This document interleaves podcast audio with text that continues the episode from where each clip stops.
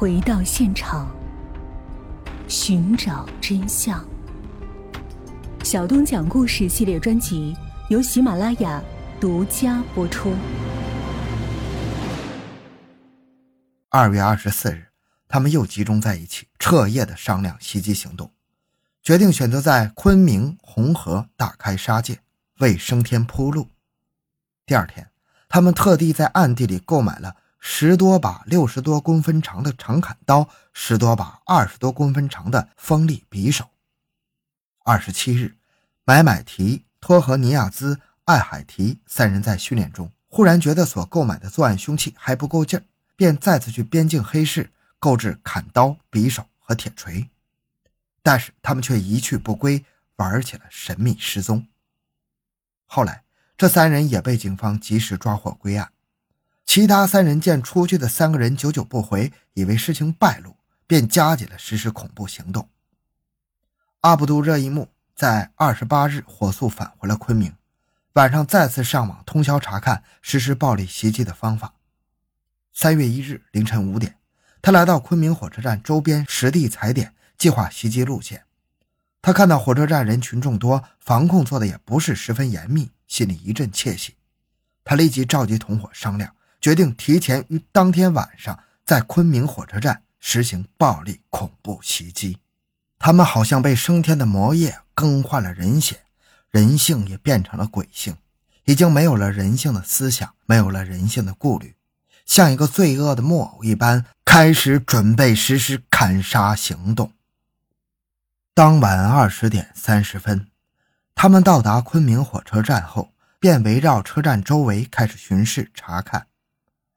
五个暴徒像五个剧毒的黑蜘蛛，鬼火一样闪现着十条野狼般凶残的绿眼光，到处寻找人群最多、最容易下手的地点。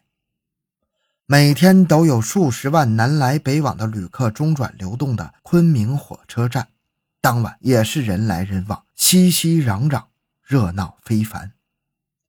加之民工出工，学生返校。此时的车站已经是人挨人、脚碰脚，各自都在忙碌奔波。暴徒们手持布衣包裹的刀具，大摇大摆地视察着人来人往的车站广场，人头攒动的排队购票的售票大厅，以及拥挤的行李寄存处。可是，善良的人们根本就没有料到，此时此刻，他们身边已经被悄悄埋下了五颗威力无比的定时炸弹。他们很快就要大祸临头了。二十一点，五个暴徒围绕车站转了两圈之后，决定从车站广场下手。二十一点零五分，他们在黑暗中悄悄地换上了统一的黑色衣服，戴上了黑色面罩。两名女暴徒还披上了黑色的纱罩，摇身一变，全都成了黑色魔鬼。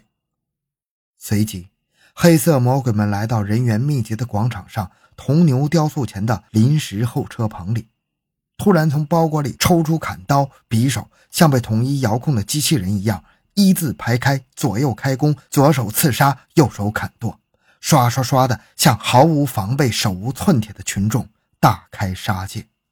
大多数旅客还没有反应过来，就被秒秒钟砍倒在地。砍人啦！砍人啦！杀人呐！杀死人了呀！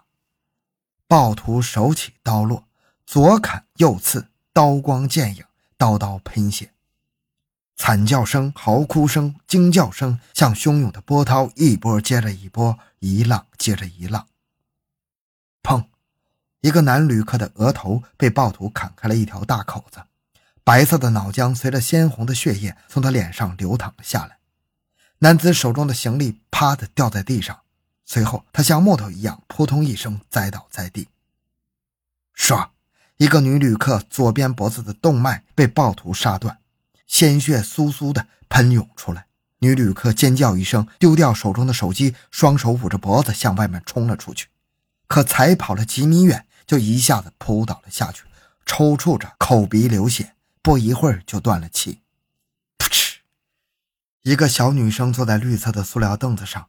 低头兴高采烈地玩着手机，一个凶残的女暴徒左手中的尖刀对准他的心脏，猛地刺了进去。在女暴徒拔出尖刀的同时，血液从小女生胸口喷射而出。女生一下子趴倒在地上，一条血河从她身体里哗哗哗的在地上窜流。几名旅客起先以为是有人在打群架，便凑上前去看热闹。一名胖乎乎的男子双手举着手机准备拍照，一个暴徒挥起锋利的长刀从他腹部刷了过去，顿时他的腹部被拉开了一条长长的血口，肚子里的肠子像汤碗一样哗啦一声倒了一地。只一分钟的时间。就有三十多个人倒在地上，临时候车棚里血流成河，人群一阵慌乱，尖叫着四处逃窜，有的往火车站里面跑，有的往售票大厅里面跑，有的往旁边的旅馆、饭店、德克士、面馆里面跑。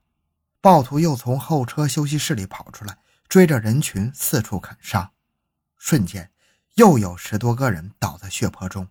车站广场血腥缭绕，一些旅客急忙躲进进站口旁边的宾馆大厅里，店员急忙用桌子顶住大门，阻挡暴徒的袭击。店内店外的门上、地板上都染红了大片大片的血迹。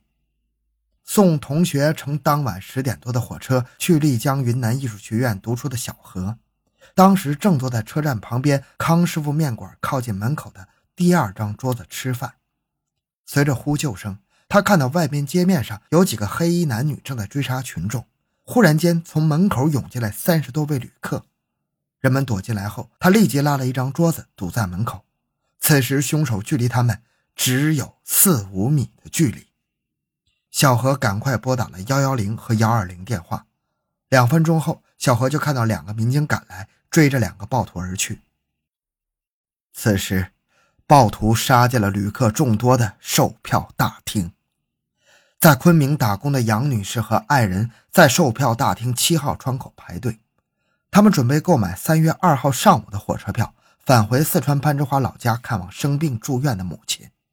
排在前面的还有六七个人，忽然他感觉到队伍后面的人猛地往前面拥挤，他以为有人想插队买票，便往后看了一眼，这一看。不禁让他大吃一惊。只见两个蒙面人嘴里叽里呱啦的吼着听不懂的话，挥着手中的砍刀，从一号售票窗口往七号售票窗方向破着排队购票的旅客狂砍滥杀。杨女士回过头来，拉着旁边的丈夫就往外跑，可是丈夫还没有反应过来，回头看了一眼，一个暴徒追过来，举刀从她头上劈了下去，丈夫啊呀一声倒在地上。她伸手去拉丈夫，邪恶的暴徒又一刀刷向他的喉咙，他当即倒在了血泊中。在他的旁边，一名妇女拖着孩子往外跑，孩子跌倒了，妇女急忙弯腰去抱孩子，被后面追来的暴徒猛地一刀砍在了他的脖子上。妇女用尽最后一点力气抱着孩子趴在地上，用身体保护着孩子。孩子得救了，可是那个妇女再也没有站起来。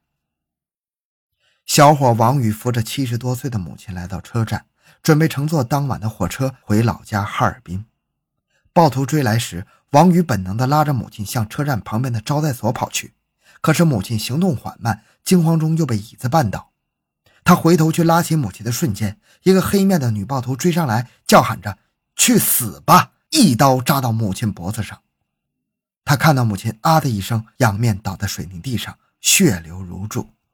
他拼命冲上去，一拳打在暴徒的脸上，边与暴徒搏斗边保护着母亲。他的胳膊上、背上、大腿上和腹部被砍了四刀，倒了下去。后来他趴在母亲身上装死，才保住了自己的性命。可是母亲却永远闭上了眼睛。一个三十多岁的四川女旅客背着孩子一下冲进了一个手机店，她满身流淌着鲜血。在其他躲难旅客的帮助下，他放下了背上的孩子。可他两岁的孩子稚嫩的头颅被暴徒已经砍开了一个大口子，孩子连哼都没来得及哼一声，就已经气绝身亡了。女子抱着满身浸透着鲜血的孩子，撕心裂肺、呼天喊地、嚎啕大哭。二十三岁的郭涛，大理学院的学生。他从周口商水乘飞机到昆明之后，决定当晚在昆明火车站转车去学院上学。他在火车站售票厅排队买票的时候，胸部被暴徒连砍了两刀。他不顾一切拉着同学往外面跑，又被另一个暴徒追上来，从他头上狠狠地劈了一刀，他当即倒地身亡。他的同学何阳躲闪不及，脖子被暴徒砍了两刀，鲜血喷涌。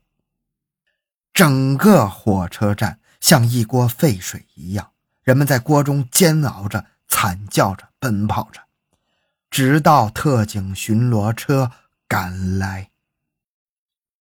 二零一四年九月十四日下午，昆明中院一审宣判，分别以组织、领导恐怖组织罪、故意杀人罪数罪并罚，判处被告人伊斯坎达尔·艾海提、托尔洪·托赫尼亚兹。玉山买买提死刑，剥夺政治权利终身；以参加恐怖组织罪、故意杀人罪数罪并罚，判处被告人帕提古利托合提无期徒刑，剥夺政治权利终身。